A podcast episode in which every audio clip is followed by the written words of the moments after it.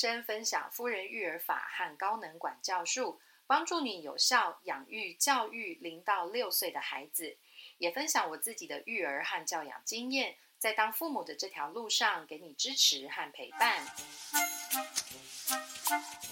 嗨，欢迎来夫人人生。今天的节目呢，主题叫做“凡事都要听我的，大家都要让我教养怎么解”。好，那这个主题呢，主要是针对某一种特性的孩子，或者是某一种孩子的特殊的状态。好，呃，在跟同才一起游戏的时候呢，有的孩子可能会很要求所有的小朋友呢都要以他的意见为主。好，游戏规则呢是由他自己一个人来定定。那或者在家中呢，孩子对于爸妈的教养啊，呃，设定的行为界限啊，不是很服从，甚至他会要求大人必须要按照他的要求来过生活。那如果不顺从他的意思的话，孩子会发脾气。那脾气很大的时候，可能还会丢东西啊，或者是哭闹各种的。好，那爸爸妈妈在教养的时候，一定是觉得很头痛。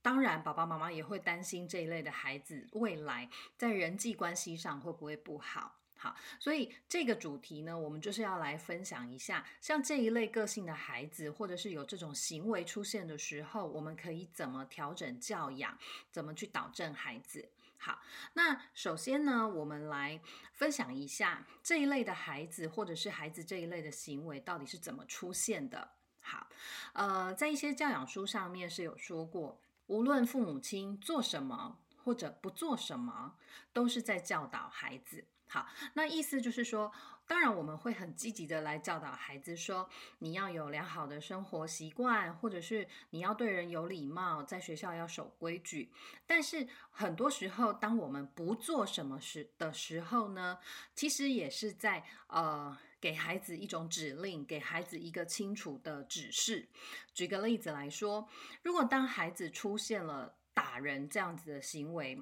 好，那当然呢，我们就会立刻的去制止他，不可以打人。那孩子就会学到说，哦，打人这个动作是会被禁止的。然后孩子呢，每一次去打人的时候，都会被大人坚定的制止。然后孩子就会逐渐的记住说，不可以打人，好，这一个行为界限。然后慢慢的透过练习，孩子就不会再出现打人的行为了。好，这个是我们做了什么给孩子的教育。那相反的，如果孩子去打人，可是爸爸妈妈却没有很积极的去处理、去制止孩子打人，或者是说孩子打人的时候呢，爸爸妈妈没有什么反应。好，那这个时候呢，孩子得到的讯息就是说，这个行为打人的行为啊，是可以被接受的，或者是。打人，呃，爸爸妈妈不太会禁止我，那孩子就会继续在和同才相处的过程当中，不高兴就会打人。好，所以我们常常在生活当中会看到周遭有一些家长，或者是我们自己，在孩子出现一些不适当的行为，譬如说抢人家玩具或者是打人的时候，用口头去制止孩子说不可以打人，哎，你不可以抢人家的玩具，这样子。可是。呃，你会发现，当口头这么制止孩子的时候呢，孩子还是持续的在做这一件事情，在还在进行这个动作。那如果这个时候成人呢，还是继续的重复你的口头指令，不可以打人，哎，不可以抢人家的玩具。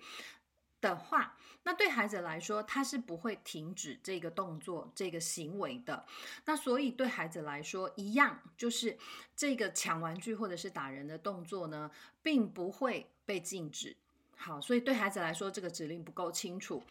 一定必须是走到孩子的身边，然后呢，可能是握住孩子的手，或者是呢搭住孩子的肩膀，很坚定的让他感受到我们在制止他这个动作。好，这个才是很清楚的指令。好，那所以呢，呃，举这个例子是向大家说明，呃，如果孩子出现这种凡事都要听我的，或者是像小霸王一样，哈，就是我不管，统统都听我的，所有人都要听我的。好，如果会出现这种个性的孩子，或者是孩子有类似这样的行为的时候。通常是因为爸爸妈妈在家中没有持续积极的去处理孩子的行为，然后孩子就形成一种惯性了。好，我所谓的持续而积极的，就是说持续就是每一次。孩子出现打人的动作的时候，都要处理，都要积极的处理。积极的处理就是除了口头指示之外，你要走到孩子的旁边，真的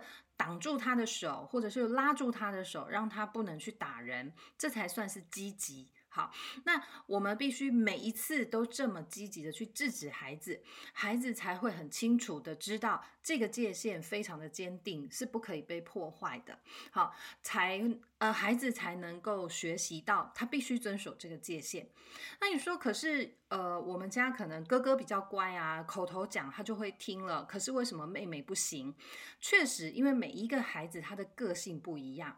有的孩子他可能个性比较温顺，他就是对于口头的指令他就能够服从。但是有一个有的孩子呢，他的个性可能是比较勇于尝试的。这种勇于尝试的孩子，他希望你给他更清楚的指示，给他更清楚的指令，让他知道这个界限是非常的坚定，我必须去遵守。好，那所以就是不同的孩子，他需要的教导方式是不一样的。所以以前念书的时候，孔子才会说“因材施教”嘛。不同的人就是用不同的方式来教导，所以孩子用不同的个性的时候呢，我们也会用不同的态度或者是积极的程度去处理他的行为。好，那像这一类啊，就是呃，已经形成一种惯性了，然后个性非常像小霸王这样子的孩子呢，他们很习惯就是用强烈的情绪啊来表达他自己，好，就是很强烈的发脾气，会丢东西、摔东西，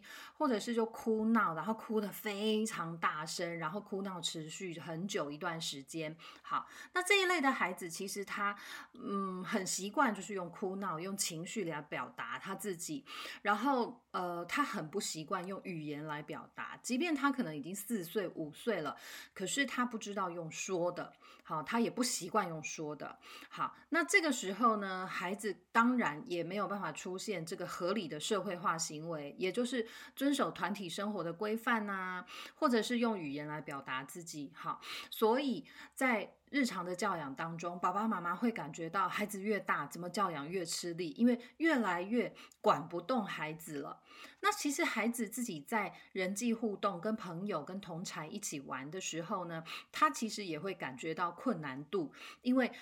他会感受到别人不想跟他玩。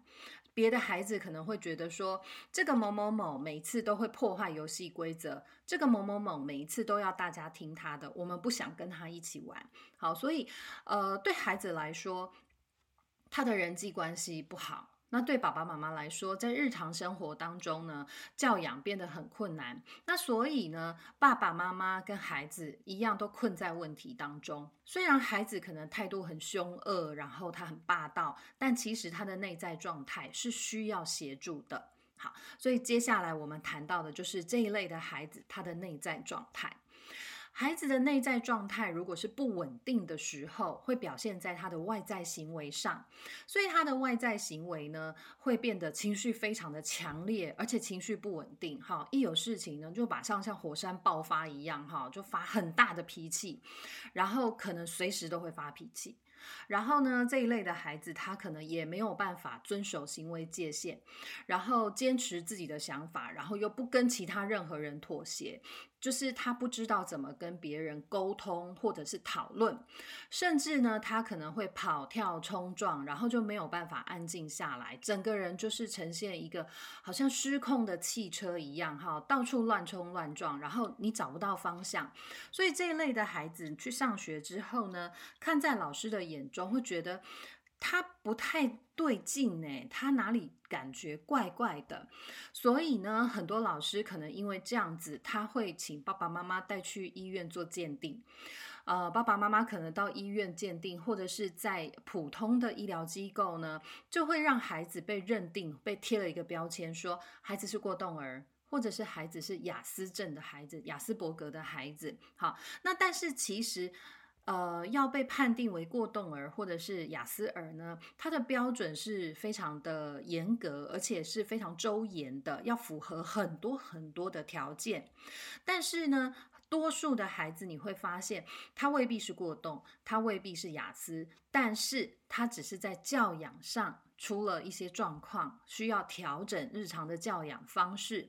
经过调整之后，这些孩子都能够有正常的人际沟通的呃方式，也能够有正常的呃行为来遵守团体生活的规范。好，所以呢，在这一类就是呃凡事都要听我的、很霸道的个性的这一类的孩子呢，反而是非常需要爸爸妈妈来协助他的孩子。那这一类的孩子呢，他的内在状态是怎么样的呢？我刚刚说这一类的孩子内在状态基本上是不稳定的。那他的不稳定是什么呢？其实他觉得很彷徨、很焦虑，因为他不知道怎么样用大家可以接受的方式来表达他自己。譬如说，呃，大家一起游戏，然后呢讨论出了一个游戏规则，我们猜拳、剪刀、石头、布，输的人要当鬼。可是其实这个孩子他可能很焦虑，哎，我很怕当鬼耶。要是猜拳我输了的话，我就要当鬼耶。那，嗯，为什么不可以猜拳猜赢的人当鬼呢？他想要把这个想法说出来，可是他不知道怎么用适当的语言来说，所以他变成非常生气，然后就很直接的说：“我不要，你们都要听我的，不可以，就是要猜赢的人当鬼。”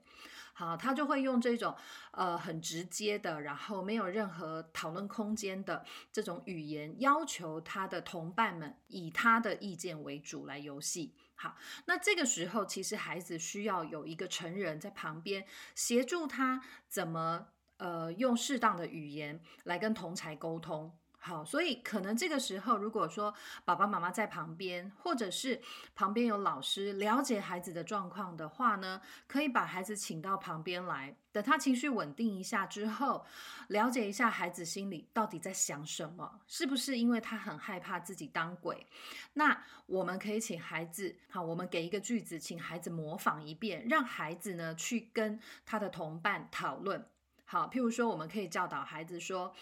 可是我很害怕自己当鬼耶，请问你们可以帮忙我吗？我们可以讨论一下吗？用这样的方式，请孩子跟同伴们说一遍，用讨论的方式去代替他这种很直截了当的、很不符合社会化的行为。好，这样子的话，慢慢的带孩子去练习，让他知道怎么呃用合适的方式去跟旁人沟通。好，那这一类的孩子，他的内在状态很焦虑、很彷徨嘛，因为他不知道怎么跟别人沟通，他只知道就是很呃直接的，或者是用一些很凶恶的态度来掩盖他自己内心的不安。好，那其实呢，每一个孩子都是向上向善的，他们都希望可以得到父母、老师的认同，也希望在同才之间是受欢迎的。所以，面对这一类的孩子的时候呢，我个人认为，对他们的责备啊、碎碎念啊，减少尽呃尽可能越少越好。因为这一类的孩子，他们很聪明，他们很清楚的知道自己的行为是。不太合理的，不太能被旁人接受的，他们都知道，但是他不知道合适的行为要怎么做，或者是当他遭遇到困难的时候，他该怎么面对。好，当他遭遇到困难、挫折，他觉得害怕的时候，他怎么面对？这些都是呃，父母亲在日常的教养当中呢，必须坚定而且持续的提供给孩子的协助，才能够帮助孩子来调整自己，融入团体生活。好，那其实呢，每一个孩子可能在成长的过程中，或多或少都会出现呃一些类似这样的行为，就是你们通通都要听我的，什么都反正大家都要听我的，多或多或少都会出现。一些这样的行为，因为在每一个孩子大概到三岁前后呢，呃，孩子都在发展自我这个心理的阶段。他们要发展出自我之后呢，孩子才会有独立的可能。那这个自我呢，就是以自我为中心来思考的。所以每一个孩子应该都会经历过一段这样子的时间，就是。我就是要吃冰淇淋，我才不管我是不是已经咳嗽流鼻涕了，我现在就是要吃冰淇淋。你不给我吃冰淇淋，我就生气哭闹。好，所以多多少少每一个孩子都会出现这一类的状况。那只是说个性可能会比较呃勇于挑战的孩子，这种状况可能会更强烈，还有他持续的时间可能会更长，甚至是说孩子始终都会出现这样的个呃这个个这种个性的孩子，可能这种很霸道的行为、自我中心的行为，他会持续的出现很久。像我们家弟弟就是这样子，我们家的弟弟一直都是一。个非常自我我中心的孩子，他觉得我想怎么样就要怎么样，然后你们通通都要听我的话。好，那所以我们花了非常非常多的时间呢，带着弟弟去练习怎么用语言跟旁边的人沟通，朋友啊、老师啊，还有呢，就是呃很严格的要求他要遵守行为界限。好，这个等一下都会再跟大家分享哈。好。那接着再往下呢，我们就要谈到一个重点了，就是到底要怎么帮助这些孩子？我刚刚提到了持续而坚定的提供协助跟理解，是爸爸妈妈在日常生活中必须要做的。那提供哪一些协助呢？好，首先呢，这些。持续而坚定的协助必须是从爸爸妈妈这边来，因为爸爸妈妈把孩子生下来，一定是跟孩子是最亲近的人，所以呢，爸爸妈妈一定这一辈子都是孩子的老师，最亲近的老师，而且是最特别的家教老师，是孩子一辈子的。就是一对一的家教老师，是旁人无法取代的哈。即便是隔代教养，阿公阿妈在在照顾的，都没有办法取代父母亲亲自来教导孩子的这一个价值跟功能。好，那所以呢，孩子的行为要调整的时候，一定会需要从爸爸妈妈的教养态度来调整。好，爸爸妈妈的教养态度调整之后，孩子的行为才有可能转变。所以，呃，在坊间的很多教养的亲子的教养课程呢，不是让孩子上，是让父母亲去上。因为当父母亲改变了，孩子才有可能改变。在亲子关系当中，亲父母亲绝对是主导的那一方。好，所以。爸爸妈妈必须持续的学习一些呃育儿啊教养的资讯，然后去尝试，然后试着让自己去调整自己的教养方式，好，然后孩子的行为才有可能被导正。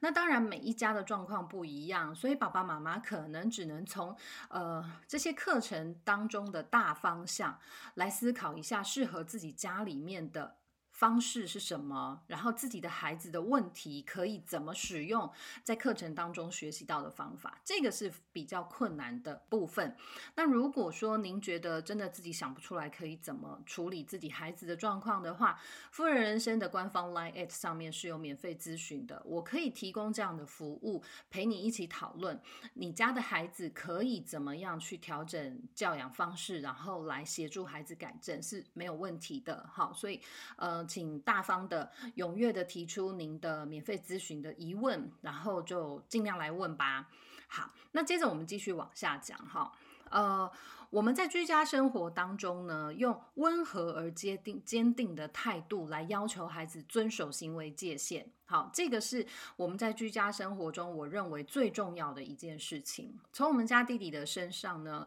呃，我感受到，对于这种呃性格比较乐于挑战的孩子来说，他们必须非常严格的被要求要呃遵守行为界限，要不然的话呢，孩子会非常的自我中心，他会不懂得去遵守规则，不懂得去尊重别人。好，所以像我们家呢，我。对于弟弟，我非常的要求他，在家里不管他要拿任何的东西，他都必须要经过爸爸妈妈的同意，因为在这个家里面，所有的东西都是爸爸跟妈妈的。你要拿之前，你必须要先问过爸爸妈妈。譬如说，你到了厨房，你想要找饼干吃，你要先问妈妈：“我请问我可以吃饼干吗？”他如果不会说，我会教他怎么说。妈妈，请问我可以吃饼干吗？请他问一遍，然后他问了一遍呢，我才会回答他可以，你可以自己去拿。好，那如果说他想要开电风扇，我会我们会要求孩子要先问，我会请弟弟说：“爸爸，请问我可以开电风扇吗？”爸爸说可以，弟弟才可以开电风扇。那很多人会觉得说。这样好龟毛哦，这样好机车，有必要吗？那不是自己家吗？是的，没错，这是自己家。但是我们必须让孩子知道，每一件东西都有它的主人。即便是在家里面，即便我是你的爸爸妈妈，你要拿任何东西都必须经过爸爸妈妈的同意，因为家中的每一样东西都是爸爸妈妈的。让孩子很清楚的在家里面反复的练习界限。这件事情，他到了学校，他要拿玩具的时候，他才能习惯。老师，请问我可以玩玩具吗？好，他如果跟同学一起玩的时候，他才能够问同学说：“某某某，请问我可以拿你的玩具吗？”或者孩子去别人家做客的时候，他看到他想吃的点心，他会开口问叔叔：“请问我可以吃这个点心吗？”好，这样子孩子才会习惯要遵守行为界限。我们可能会看到有很多的孩子去别人家做客的时候，看到喜欢的东西就直接拿起来，或者去开人家家里面的抽屉，或者是自己跑去打开别人家的冰箱，这一类其实都不是合理的行为，因为孩这一类孩子的行为表示孩子完全没有界限的概念，他觉得所有的东西都是我自己的，所以我想拿就拿，我什么时候想拿，通通都可以。好，所以其实遵守行为界限是非常有必要让孩子持续的去练习的一件事情。那如果说孩子不遵守界限怎么办呢？爸爸妈妈请记得，呃，保持自己情绪的稳定。不要跟着孩子生气，当然这个时候是很容易被孩子挑起你的愤怒的哈。但是这个时候，如果我们的情绪能够越稳定的话呢，整个呃孩子哭闹啊，整个教养的过程呢，是可以很很有效率、很快速的就结束的。好，所以不管孩子哭闹多久，不管孩子哭闹的程度有多么的激烈，请爸爸妈妈呢都要能够稳定自己的情绪，很清楚、简单的。把行为界限告诉孩子，然后呢，要求孩子去做到。譬如说，吃完饭才能够吃点心。然后，如果孩子开始一直哭闹，说“我就是要现在吃点心，我就是要现在吃点心”，那这样子的话，爸爸妈妈可以先把点心收着，或者是呢，让孩子啊，就是在原地等待。等待他的情绪稳定之后呢，时间吃饭时间到了，我们让孩子去吃饭。吃完饭之后再给他点心。好，整个过程就是这么简单。但是，呃，实际上在发生的时候，孩子可能会有很强烈的情绪，而且持续的时间可能会很长。爸爸妈妈，请努力稳定你自己的情绪，不要因为孩子的哭闹就妥协了。好了，好了，好了，给你了，你不要再吵了啦。好，如果像这样子的状况的话，就变成不是你在训练孩子了，是孩子在训练你。我只要一哭，你就会给我点心。我只要哭闹的时间够久了，我就可以达成我的目的，你就会妥协了。好，就反而变成是小孩在训练大人，而不是大人在训练小孩了。好，那所以呃，坚守界限，还有稳定自己的情绪，在整个管教的过程当中非常的重要。好，那我举我们家弟弟的例子好了，他有一段时间呢，真的是一不高兴他就打人。好，他不知道怎么表达自己的。呃，愤怒，他也不知道怎么表达自己的需求，嘴巴不太会说，来不及说。好，所以呢，就直接出手打人。好，他是一个情绪很冲动，然后情绪很多的孩子。所以那一阵子呢，幼儿园老师还有我们在家中是非常积极的，在制止他。打人这件事情，所以他在幼儿园，只要他打人呢，他就必须到老师旁边的小椅子坐下来，他就不准游戏了。然后等到自己的情绪冷静下来之后，老师会再让他回去跟同学一起游戏。可是只要他再打人，他就必须再回来坐小椅子。好，反复的用这样子的方式训练他。那在家里呢？我自己比较严格，如果他在家里面他打哥哥，或者是他不高兴，他就把哥哥的玩具推倒，或者是整个弄乱七八糟的话，我就会请他来罚站。那我会请他站十分钟。那有一阵子他真的就是状况很不好的时候呢，我会请他一次就站三十分钟。那对弟弟来说呢？他在罚站的时候，他是非常的生气，他可以一边站着，然后就大声的哭叫，这样子哈，他非常非常的愤怒啊，因为他觉得为什么是你做主？为什么你可以叫我来罚站？好，但是我非常坚定的就是，请你来站。那他如果赖在地上不站的时候，我会告诉他，请问是你要自己过来站，还是我来拉你？然后他一定是赖在原地。通常我会问三次，问到第三次的时候，我就会说：“我问你最后一次，请问你要自己过来站，还是我来拉你？”那他如果还是赖在原地的话呢，我就会直接上前告诉他：“我来拉你。”然后我就会把他整整个人直接抱起来，哈，抱到他应该要罚站的那个墙边。那把他抱到那里之后呢，无论他是要站还是要坐，还是要趴在那边，都可以。等他情绪稳定之后，我会告诉他。等你冷静以后，请你站起来，因为你必须要罚站十分钟。等你站起来了，我才会开始算时间。好，那所以呢，孩子就反复这样子的练习，练习了好久哦，大概有一年的时间。好，在幼儿园也练习，在家里也练习，大概真的经过了一年左右的时间，弟弟打人的这个行为呢，才消失了。好，目前他还没有完全康复，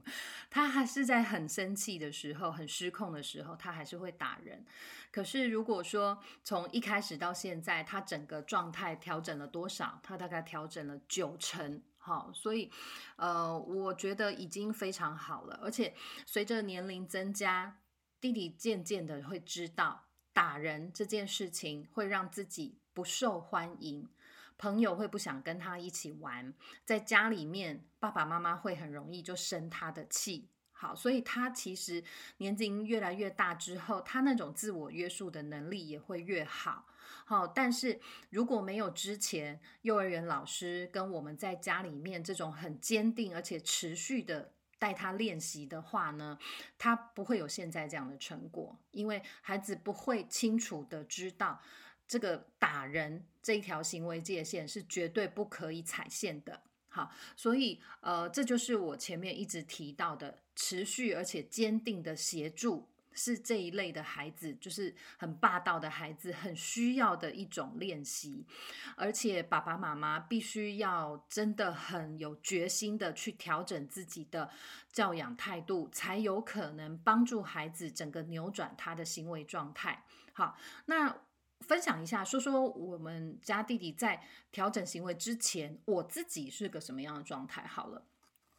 其实呃，在弟弟真的调整行为之前呢，我一直都觉得，哎，他才三岁啊，他很小，哎，哎呀，多给他一次机会好了，好好跟他讲。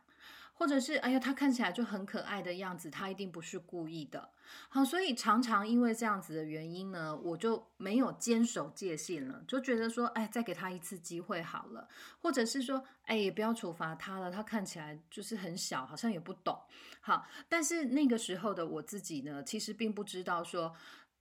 其实他虽然才三岁，但是他聪明的很，他什么都知道。他虽然才三岁，可是他一清二楚。他知道界限是什么，他知道自己应该怎么做，但是呢，因为他也很清楚的知道，妈妈知道他很小，妈妈永远都会给他机会，只要他哭得很可怜，妈妈就会给他机会，所以他才会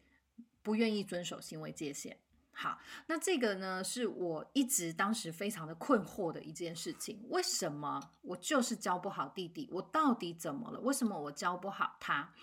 那一直到后来呢，我才呃比较清醒过来，清醒过来告诉我自己说，是的，他看起来很可爱，有我们家弟弟真的是一个长得很可爱、很惹人疼、讨人喜欢的一个模样。好，虽然他看起来很可爱，虽然他才三岁，但是他很聪明，他一清二楚。所有我交代他的事情，所有我告诉他的行为界限，但是他同时也非常的清楚知道，妈妈不会那么坚定的，只要我哭，只要我好可怜的样子，妈妈就会放水，好，就是让我过关这样子。好，于是呢，我才清醒过来，觉得好，我不要因为他这么可爱的样子啊，我就心软了，我就退缩了。我不管如何呢，我就是要很坚定的去带着他练习。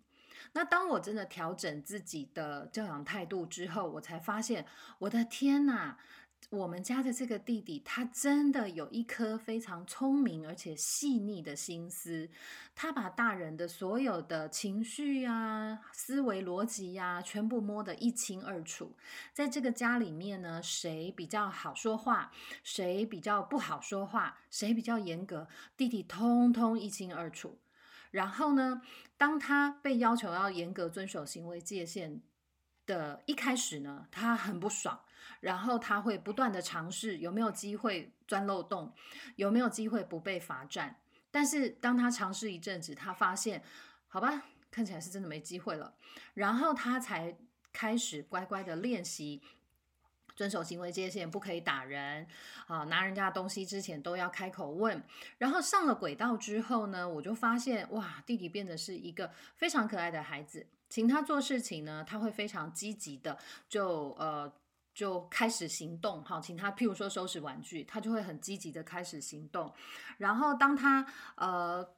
大幅度的、很明显的改善了，就是打人这件事情之后，他自己开始感受到，因为那时候他大概中班四岁的时候，他就开始很明显的感受到说，小朋友不会生我的气了，爸爸妈妈也不会生我的气了，然后他自己是有成就感的。好，所以这一类的孩子，他们真的非常需要成人持续而且坚定的协助，好，协助他改善。那但是关键就是。第一个，爸爸妈妈的情绪必须很稳定；第二个，就是教养态度必须要非常的坚定，而且你真的要很有决心的去改变你自己的教养态度，才有可能整个翻转孩子的行为。好，那稳定自己的情绪这件事情，其实真的，呃，我觉得是最不容易的部分，因为他每一次都把你搞到很生气的时候，你又要稳定自己的情绪，不能发飙，不能够断理智线，其实真的蛮难的。那对我自己来说呢，我其实是到了后来，我根本没有力气生气了。好，因为弟弟他太频繁的出现，呃。就是打人呐，好不遵守行为界限这些行为，他太频繁的出现，频繁到我已经没有力气再生气了。所以他很多时候他在哭闹的时候，我真的就是很无力的、很淡定的就站在旁边看他。那当然很多人看到我就说：“哇，妈妈你脾气好好，你好淡定哦，怎么他闹成这样你还没骂他？”哦，其实我都会回答大家说：“哦，我累了，我累到就是连生气的力气都没有了。”好，我累到连骂他的力气都没有了。好，那但是我希望就是大家在嗯，大家在变成像我这样之前，就能够很有决心的来调整我们自己的心情，还有教养态度，然后很坚定的来协助孩子改善。好，只要我们自己有够坚定的决心。就可以顺利的带着孩子破关。我自己的经验是这样子，然后我相信每一个家庭一定都能够做到。如果您有任何的困难的话，我当然非常乐意提供协助。哈，在夫人人生的官方 Line at 上面，嗯，免费咨询上面，您可以跟我简单的叙述一下孩子的状况，我可以陪你讨论。好。呃，好，那我们再往下面一个重点哈。那像这一类内在状态不太稳定的孩子啊，除了我们提供持续而且坚定的呃协助之外，还有一个很重要的方式是让孩子有规律的生活作息。这个规律生活作息对于学龄前的孩子来说非常非常的重要，因为规律的生活作息是让孩子保持情绪稳定非常重要而且简单的一个方式。每天让孩子有固定的生活模式，然后呢，他们的感官刺激很少。譬如说，呃，他就是放学，放学回家之后就是洗澡，洗澡之后就吃饭，吃饭之后就是玩玩具，玩玩具之后可能就是准备刷牙，然后就听故事，然后上床睡觉这样子，没有什么看电视啊、看三 C 产品这样子的机会。他的感官刺激相对是少的，然后再来就是他在晚下午放学到晚上睡。觉中间的这一段时间呢，也不会在外面，就是商店啊，或者是百货公司卖场这一类的地方进出，也减少了他的感官刺激。好，这一些都是能够帮助孩子稳定情绪的方式。那再来就是这种很规律的生活啊，对孩子来说，它就像是一个规律的音乐的节拍一样，哒哒。就可以让他的心情、他的内在状态是稳定下来的。好，其实给孩子安全感，给他规律的生活就对了。好，我们大人都很希望我们有稳定的收入、稳定的生活。为什么我们喜欢稳定？因为稳定让我们觉得很安全。那给孩子安全感，让孩子感受到稳定的方式，就是给他规律的生活作息。好，所以呃，规律的生活作息，除了提供孩子足够的安全感之外，还有一个重点是，他能够建立亲子之间的信赖感。对孩子来说呢，我非常，呃，我可以很信任我的妈妈爸爸，因为在我放学的时候，他就一定会出现在幼儿园的门口接我回家。那接我回家之后呢，他就一定会带我去洗澡。洗完澡之后，我肚子饿了，就可以有晚餐吃。这些都是孩子对成人的信赖，而不会说啊，对不起啊，妈妈今天因为去下午去逛街，所以忘了去幼儿园接你。那对孩子来说，你忘记我了耶，你因为因为其他的事情忘记我了耶，他其实会觉得很害怕。然后接着可能发生过几次之后，孩子会觉得。那我还可以相信你吗？是不是我要很强烈的哭闹才能够让你记得一定要来接我放学呢？好，那我试试看好了，孩子就会用哭闹的方式来引起成人的注意，那情绪就会不稳定了嘛。哈，所以呢，建立规律的生活作息，其实也是建立亲子之间信赖感的方式。好，当孩子完全的信任你，孩子觉得你是一个值得我信赖的爸爸妈妈的时候，亲子的关系就会是很紧密的。当亲子的关系是紧密的时候，我们的教养才会是有效果的。好，想想看，如果说你跟你的父母亲是很疏离的话，那你父母亲告诉你的话。你可能不是很想听吧，好，就当耳边风，左耳进右耳出，好。那所以，如果亲子之间的关系是可以建立的，是很紧密的话，教养也会变得比较有效果。好，那接着呢，再往下一个重点，哈，这一段的主题我定的是。爸妈稳住情绪，就是稳住教养中的心理位置。好，先说明什么叫心理位置呢？呃，我自己会认为啊，对孩子来说呢，爸爸妈妈在他的内心是会有一个心理的位置的。这个心理的位置可能是一个同心圆，然后爸爸妈妈在这个圆心。也有可能呢，爸爸妈妈在孩子的前面，就像是我们一起骑脚踏车出门玩的时候，爸爸妈妈骑脚踏车骑在孩子的前面，也是有可能的。那也有可能在孩子的心中，爸爸妈妈的位置是在孩子的旁边，是跟孩子手牵手的。好，那如果爸爸妈妈在教养的过程当中，情绪都能够很稳定的话呢，我们就可以一直在孩子的心中保住、稳住那一个很重要、呃屹立不倒的那个位置。譬如说，在圆心是稳住孩子的心的那个力量。譬如说是在孩子的前方，是能够带领孩子的力量；譬如说是在孩子的旁边，跟孩子牵着手陪伴的力量，这些都是所谓的心理位置。但是如果爸爸妈妈自己的情绪就很不稳定了，孩子只要一闯一呃一闯祸呀，一捣蛋，然后爸爸妈妈就情绪爆炸，然后马上就吼叫啊骂孩子的话，孩子会觉得哎呀，我心中的那个圆心。跑掉了，或者是在我前面原本带领我的那个爸爸妈妈不见了啊，或者是在旁边原本陪伴我、牵着我的手的那个妈妈，就像水蒸气一样蒸发不见了。哈，那对孩子来说，他反而更慌乱，因为能够稳定他、陪伴他、带领他的那一个力量消失不见了。好，那这就是呃，其实我很希望爸爸妈妈能够真的多练习，在教养的时候稳定自己的情绪的其中一个很重要的原因。因为在陪伴弟弟练习的过程当中，我可以清楚的感受到，我生气跟我没有生气的时候的教养效果。好，我很生气的时候，他会跟着一起大哭大叫。因为他自己生他自己的气，他生我的气之外，他还多了很多的彷徨啊、焦虑啊、担心、害怕，因为他怕我生气，然后我就不理他了，我就不爱他了，我会丢掉他。好，那其实当我自己在生气，然后弟弟又在哭叫的时候呢，哇，那场面真的很混乱，我自己都不知道 就是要搞到什么时候才能够收场。好，那如果是刚好我真的已经被他气到完全没力气生气了，然后我就是呈现很淡定的状态的话，那一回合反而很快就结束了。好，所以呃，我其实自己也是一直不断的在练习，孩子生气的时候啊，孩子有状况的时候呢，保持自己情绪的稳定。呃，说到这个，昨天才又有一个状况，是哥哥的状况。呃，课后照顾班的老师告诉我说，哥哥昨天下午在幼儿园的时候，呃，对不起，昨天下午哥哥在小学的呃课后班啊，他玩的非常的失控。好，然后同学呢，呃，因为会拿玩笑话去讥笑他，然后他的情绪反弹非常的大哈，他就追着同学到处跑啊，到处要打同学这样子。然后我回家以后，我非常的，我挂掉电话之后，我非常的生气，他怎么可以这样子？然后我觉得我好想要立刻把他抓来现场，然后把他臭骂一顿哈。但是因为昨天我有其他的事情，所以我没有办法立刻见到哥哥。所以当我真的在晚餐时间见到哥哥的时候呢，其实中间大概已经过了两个小时了。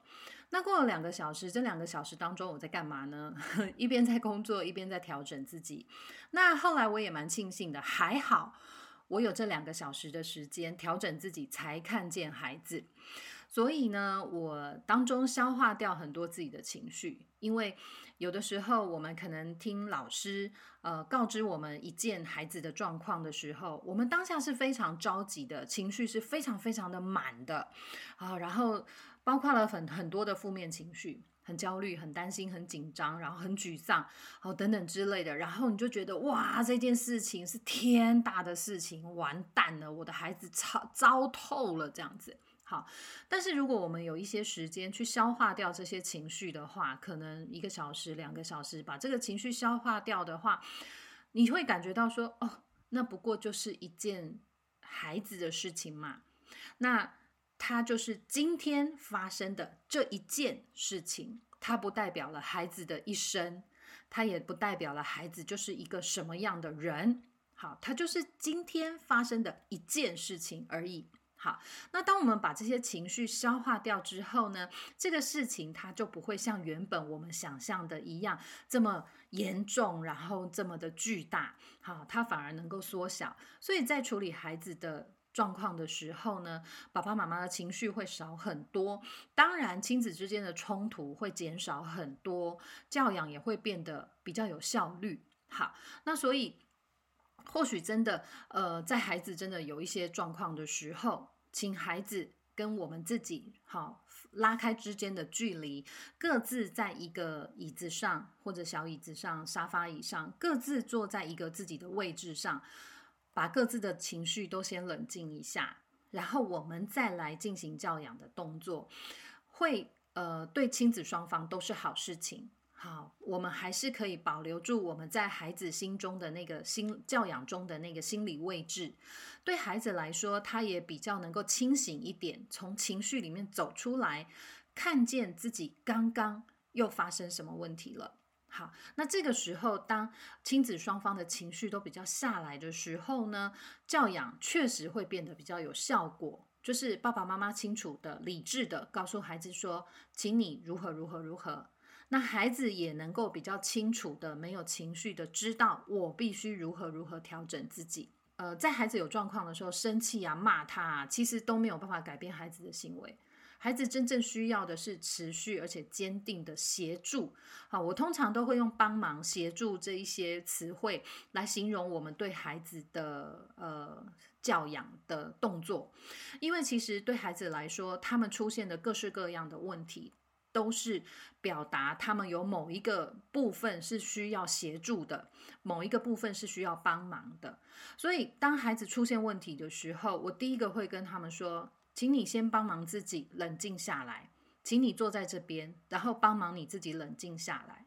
然后呢，呃，等他冷静下来之后，我会跟他们说，请你帮忙一下你自己，在做什么事情之前想清楚。请你帮忙一下你自己，在拿东西之前要先问过爸爸妈妈。好，我通常都会用“帮忙”这一个词，因为用“帮忙”这一个词也比较能够，呃，让孩子真的。清楚的知道，我得帮忙我自己，而且我有能力帮忙我自己。所以记得，当孩子的行为啊，呃，某一次他真的就是有遵守行为界限的时候，譬如说，他要打开冰箱之前，他有先问妈妈：“请问我可以打开冰箱拿饮料吗？”如果他有做到的话呢，请好好的称赞孩子。那通常我会称赞孩子说：“你很棒哦，你有帮忙自己哦。”好，那让孩子去相信，说我有帮忙自己的能力。好，那所以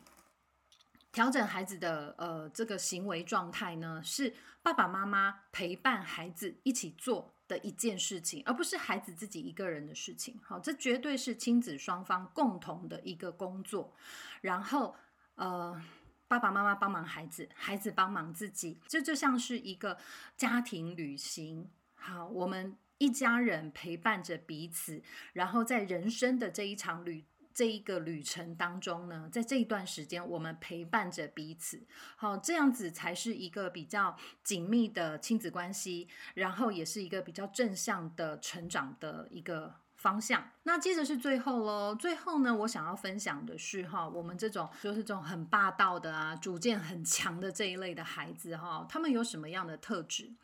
而在上个礼拜，我分享的主题是这种会顶嘴的啊，挑战权威的孩子。好，跟这个礼拜的主题呢，有一些重叠的部分。基本上，我们讨论的这一类的孩子，他们多半都是性格当中非常有主见的，然后他们的行动力通常都很强，执行力都很强，然后他们乐于挑战权威，因为他们觉得，嗯。权威不一定是能够说服他的，专业才是能够说服他的。哈，跟小朋友讲专业，感觉很好笑。呃，但是我所谓的专业，就是说你能不能够很理智的、很清楚的用一些很理性的东西，然后清楚的来说服他。你能不能够很坚定的去完成一件工作？哈，这个是这一类的孩子能够说服这一类的孩子的，呃的的人格特质。好，所以这类的孩子真的不好搞定，因为其实他们的能量是很高的。好，如果用风、火、水、土四种元素啊。来形容孩子的性格的话，这一类的孩子就是有主见的，然后他很霸道的，或者是他呃挑战权威的这一类的孩子，他们的性格多半就是属于这种火象的特质，好像一团火一样熊熊在燃烧。好，那如果你要让这种火象特质的孩子啊尊敬你、听你的话的话，当然你必须要用就是更高层次的能量、更稳定的内在状态来去。帮助他们，好，因为这一类像火的特质的孩子呢，他已经像火在燃烧了，所以你必须也像一团火一样，就是很热忱的，然后能够去跟他。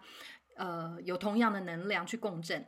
那再来就是这一团火，它必须是有一个很稳定的力量来去陪伴它跟引导它，要不然它就会像一团野火一样，就烧得乱七八糟，就发生火灾了。好，如果有一个稳定的力量去陪伴跟引导他的话，这种火象特质的孩子，他的火就比较可以像瓦斯炉里面的火，可以控制大小。那这种可以控制大小的火呢，它就可以帮助我们烧开水啊、煮饭呐，它反而变成是有用的东西。好，所以这一类的孩子真的很需要成人用真的很稳定而且很坚定、有决心的这种态度来带领他们。好，这会是比较有效的协助方式。然后再来就是这一类的孩子呢，我通常会建议多给他们一些任务去执行，就是叫他当小帮手，尽可能的让他去练习参与家里面的家事，譬如说，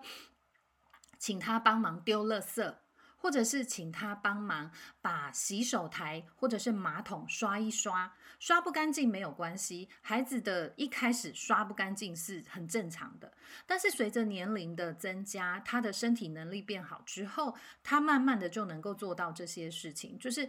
他可以越刷越干净，这样。但是持续的让他有参与感，让他有事情去做，孩子会觉得我可以把这件事情做好，我可以帮忙别人。他会有一种成就感，然后孩子也会知道说，我的能力是可以放在这一些正向的地方，就是帮助他人，或者是说对这个家里面的环境整洁有贡献，这种正向的地方，是都是能够帮助这一类孩子呃正向成长的好方法。所以多给他们一些工作去做，好像我会请弟弟每天早上吃完早餐之后，他要负责擦桌子。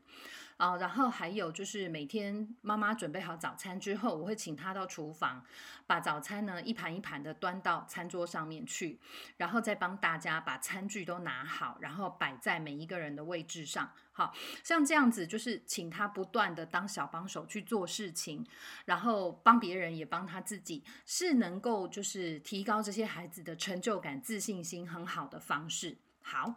呃，最后的结论是。每一个孩子真的都是独一无二的存在，他们绝对都值得被好好的对待。那每一个孩子的性格都不一样，所以教养的方式绝对都是不一样的。就算是双胞胎，也是两个完全独一无二、完全不同的个体，所以。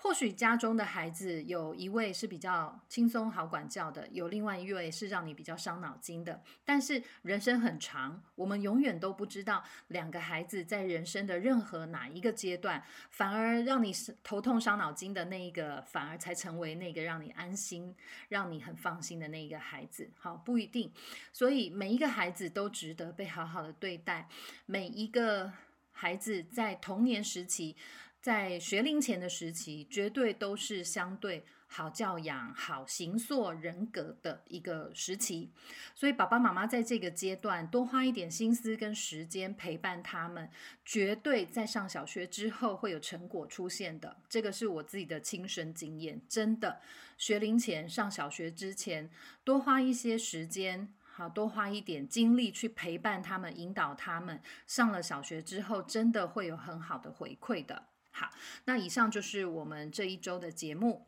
那最后还是得打个广告，呃，夫人人生目前跟一个公益团体台湾市性发展促进会呢合作了一个十五堂课的系列课程，是由协会的徐怀谦秘书长啊来主讲。